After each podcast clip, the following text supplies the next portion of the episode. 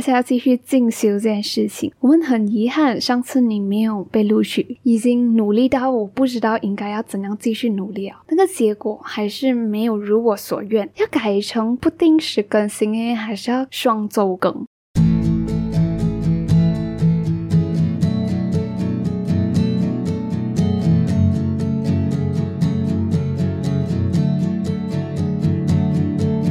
生活胶囊馆收藏这一刻的小时光。Hello，你好，我是掌管人菜菜。今天在内容的一开始，同样也是要来念留言哦。可是今天要来念的留言就不是奶茶留言了。那今天要念的这个留言呢，是在匿名反馈信箱里面收到的留言，而这个留言是在六月四号收到的。这朋友还在填了我们匿名反馈表了过后，还有留言写道：“继续带着你的热忱做好内容就行了，加油！”那其实我知道，嗯，我们这个匿名反馈的表格是有一点小长啊，所以还是很感谢这位愿意给生活胶囊馆花时间写匿名反馈表的朋友哦。同时也很感谢你的温暖喊话，菜菜有收到啦。那在这个留言里面就讲继续带着热诚做好内容嘛。那在留言里面讲到热诚这个事情呢，目前菜菜热诚除了是生活胶囊馆这个 podcast 之外。就还有一个是从第一集就一直有在内容里面讲到的，就是猜猜要继续进修这件事情。然后之前也讲了很多很多很多次，讲说后面会放一集闲聊的，来和你这个不曾见面的朋友来交代一下事情的来龙去脉。然后到最近也终于所有事情都告一段落了，所以讲了很久很久，讲要来一起闲聊的一集，就是今天啦。所以今天的生活胶囊，我们就一起来聊一聊猜猜那很坎坷的进修之路吧。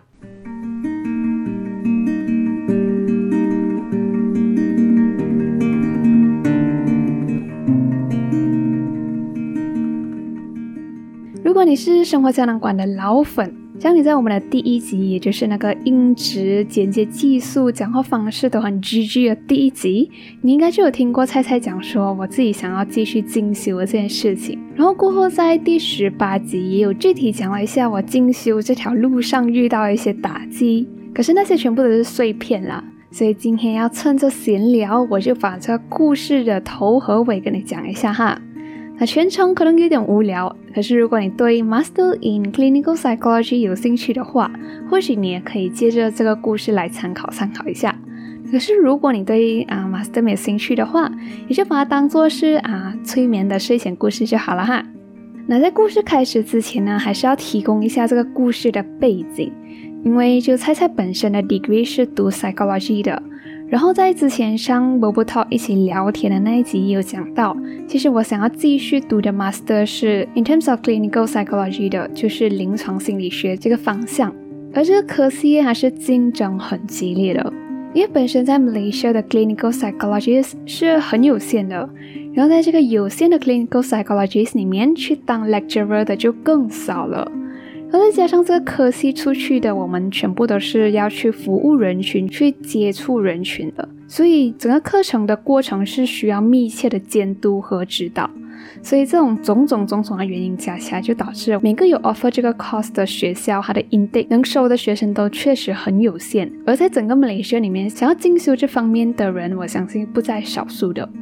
然后为了往这方面进修呢，猜猜就有申请过了两个 local U 和两个 private U，总共四间大学，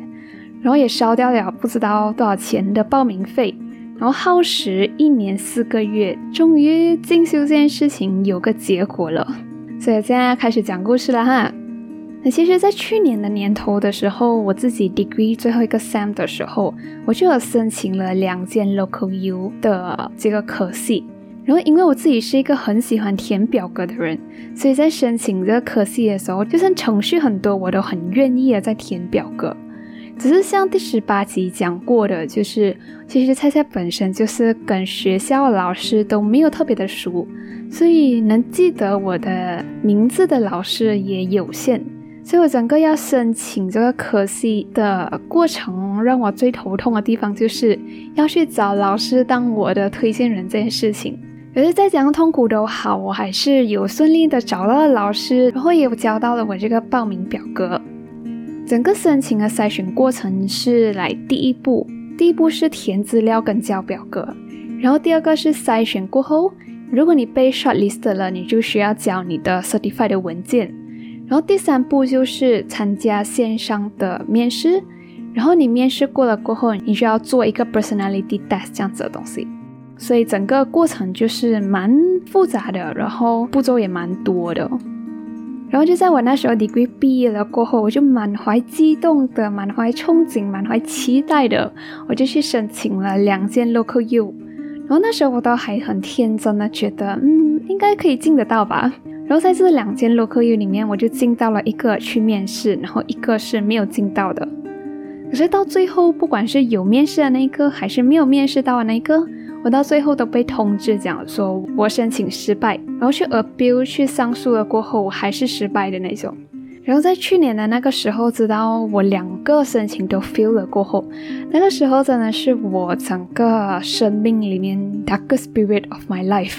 因为那时候我真的只想往那一方面去，然后每个申请的都拒绝我的时候，我真的是看不到前方的路应该要怎么走，然后真的是完全不知道应该要怎么办，怎么应对这样的情况，然后整个人也很迷茫。然后在我被两件 logo U 都拒绝了过后呢，我还是痛定思痛了，想了一下，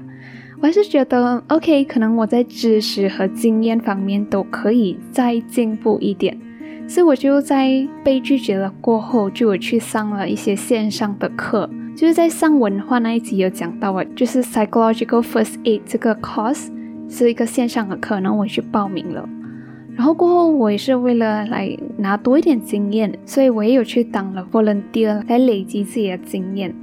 然后过后我也觉得讲说，诶，我需要把我在 diploma degree 学会的知识生活化一点，所以也开了你现在在听到的这个 podcast。然后这些全部呢，这些种种的事情都是在我自己的申请被拒绝过后发生的事情。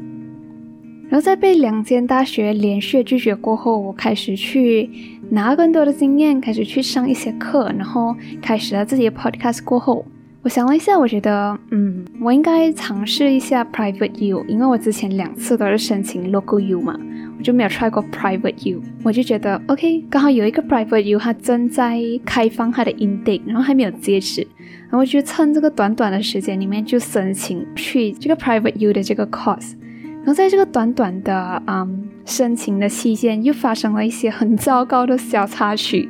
就是我找了一个老师当我的推荐人。然后就是在这个推荐人方面就发生了一些小插曲，导致我截止日期过了过后还是没有把全部资料交齐的那种。那虽然后来有来得及补交，可是还是在我和我的家人去 Cameron 一个 short getaway 的时候，在这个美好的时刻，我就被 email 通知，哎，我又被刷掉了这种情况。所以我在去年的大部分时间，就是一直在经历申请失败、被刷掉，然后挫折，再继续失败、刷掉、挫折，像一大堆很糟糕的事情。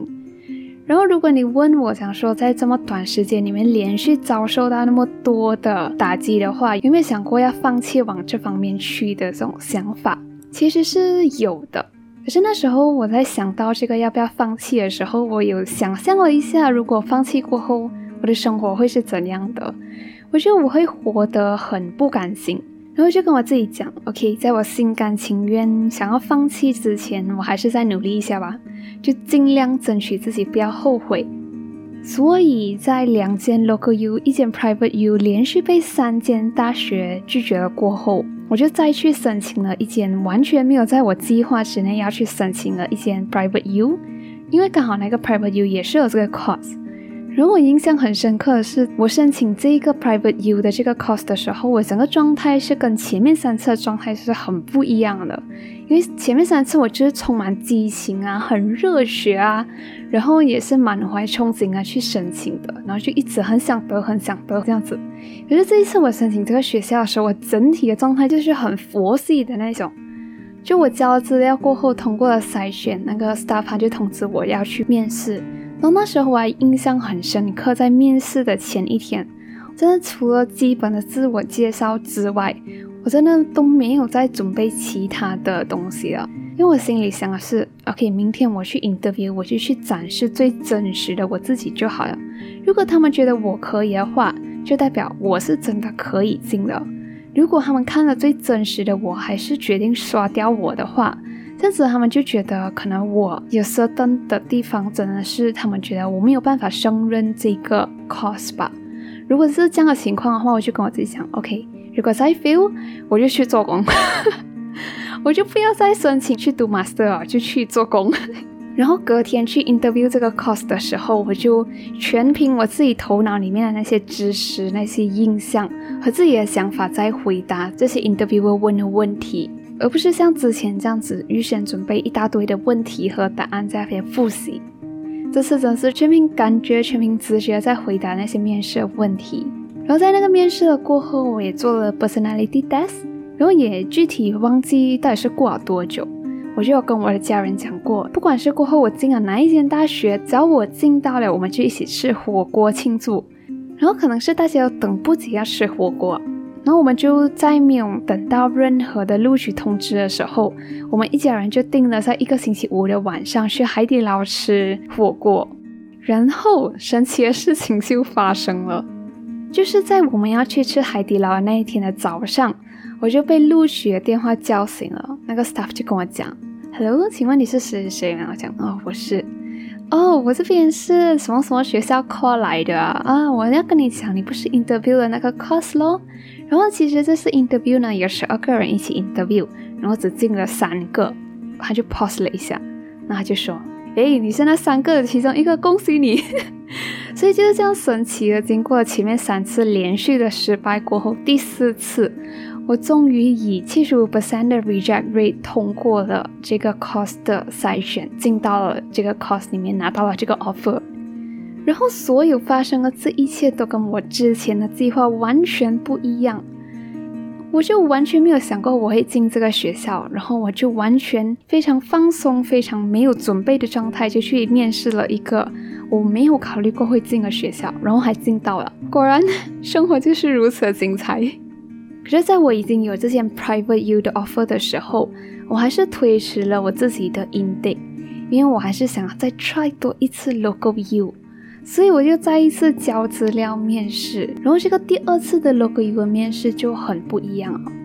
因为在接近尾声的时候，那个面试官他知道了我这个是第二次的面试，然后也知道了我期间到底是做了怎样的努力，然后还问我有没有去申请其他学校之类的东西。然后面试官知道了这些全部东西过后，他就跟我讲了一句我很印象深刻的话。他讲说：“我们很遗憾上次你没有被录取。”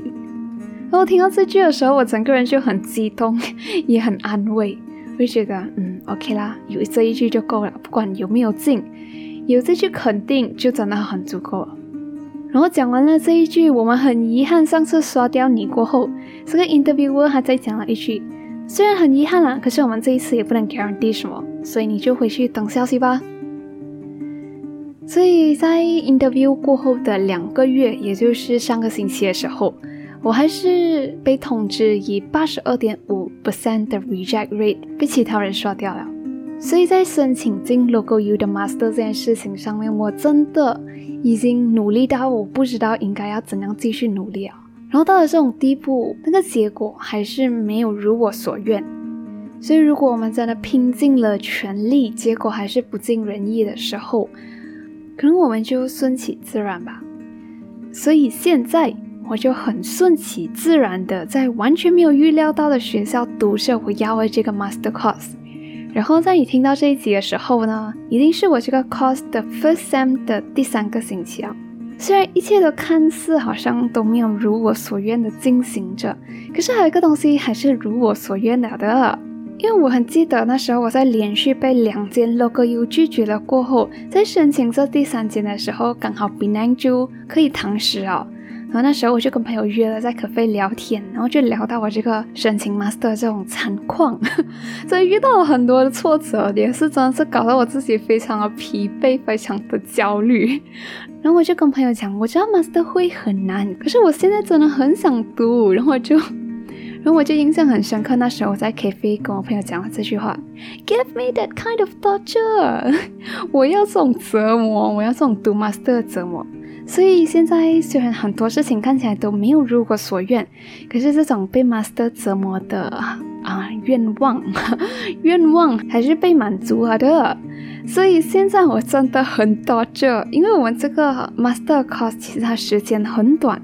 然后我们在这个很短的时间，差不多两年里面，我们又要上课，又要做研究，又要做 practical，所以我们一个 sem 可能需要拿很多很多的 subject，然后有一些 subject 的 coursework 真是特别重的，然后有好几个很重的 coursework 的 subject，再加上几个没有那么重的 coursework 的 subject，加起来就是那个 coursework 超级重。重到一个，其实我是一个很注重 work-life balance 的一个人。基本上我的每天的晚上和周末时间都是我休息的时间。我这么一个注重 work-life balance 的人，可是我现在的周末竟然都是拿来做功课的，然后晚上也是需要读书，读到半夜了。所以自从开学以来，我的眉头从 week one 到现在都没有解开过，然后现在已经打成了一个蝴蝶结了。就是非常的压力，然后就是课程也很紧凑，一大堆东西需要去适应了，所以真的是哎不简单啊，不简单。然后就像上面讲到，现在我已经开始了我 master 的第一个 sem，既然都开始了，我就来讲一下我目前为止体验到的 degree 和 diploma 四年大学和 master 的不一样的地方。第一个地方我感觉到最不一样的就是我身边的同班同学，我不知道大家为什么他们的英文都那么好，他们标英文的时候就好像全部都是从国外留学回来的那种，而且浓浓的外国腔，我真的是听到我们讲话我都会怕，因为我我我不会这种腔调。然后第二个，我觉得 master 跟 degree 很大的不一样的就是，果然是经过严谨筛选过的，因为大家的学习态度都超级积极的。我上过那么多课啊，在大学之前四年的时候，我都没有看过这种那么积极在发问的这种学习环境，我真的有被 amazed 到。然后呢，可能大家底子本来都不错，然后大家。同班同学他们都吸收很快，就比如我们在上这课，老师在解释一个概念的东西，然后我还在细品那个概念，然后我旁边不是我旁边啊，就是我班上就已经有人在发问了，嗯，Miss，请问这个东西，blah blah blah blah，我就 What？因为我还没有想清楚这个到底是一个什么样的东西，他好像已经了解了，吸收完了。然后甚至思考过有一些问题想要发问了，我就你怎样做到的？他们真的很强。然后看到这样的情况，我真的是自叹不如，我真的只能多用功啊。然后还有一个不一样的地方就是，我这个 master 现在采用的教学方式是网课的。然后我现在终于体会到了网课的辛苦。如果我一进去就是网课的话，有一个非常困难的地方就是要认识人。因为只要一个人他关麦关 cam，你就认识不到他，你就接触不到他，好像他不存在这样子。所以我就觉得这是一个新生上网课的一个还比较不是那么友好的地方，就很难认识到人。所以啊，说了那么多的铺垫，讲了那么长的故事，现在终于要说到重点了。诶，前面不是重点没？啊，确实啊，前面就是一个闲聊而已，它不是重点。不管是不是重点，既然你已经听到这里来了，这样我们就听一下重点中的重点吧，哈。那就像上面讲到的啦，因为我 master 的功课真的是很重，就连我自己吃饭睡觉的时间都不一定啊，连自己休息的时间都真的很有限，所以呢。菜菜就可能没有办法像之前一样继续每个星期都在更新《生活胶囊馆》这个 podcast 了，所以菜菜就决定在《生活胶囊馆》podcast 的这个更新的速度上面做一些做一些改动，然后也想把整体整个 podcast 的工作更简化一点，然后降低一些工作量，来 balance 一下自己的生活和学业。然后我在想要怎样改动我这个更新的速度的时候，我就在想。要改成不定时更新诶，还是要改成双周更？然后我就在想，哎，不定时更新好像有点过分哈，所以我就决定了把生活胶囊馆这个 podcast 改成双周更啦。啊，双周更的意思就是从这一集开始，生活胶囊馆就会每两个星期才更新一集，就是一个星期有更新，一个星期休息的这种节奏啦。可能我上课什么时候不那么忙的时候，就来一个 surprise 的更新吧哈。所以在菜菜一边进修一边更新 podcast 和你聊生活的同时，希望你能在生活也正在慢慢的朝自己喜欢的方向前进。那我们就一起互相监督，争取不遗憾、不后悔哈。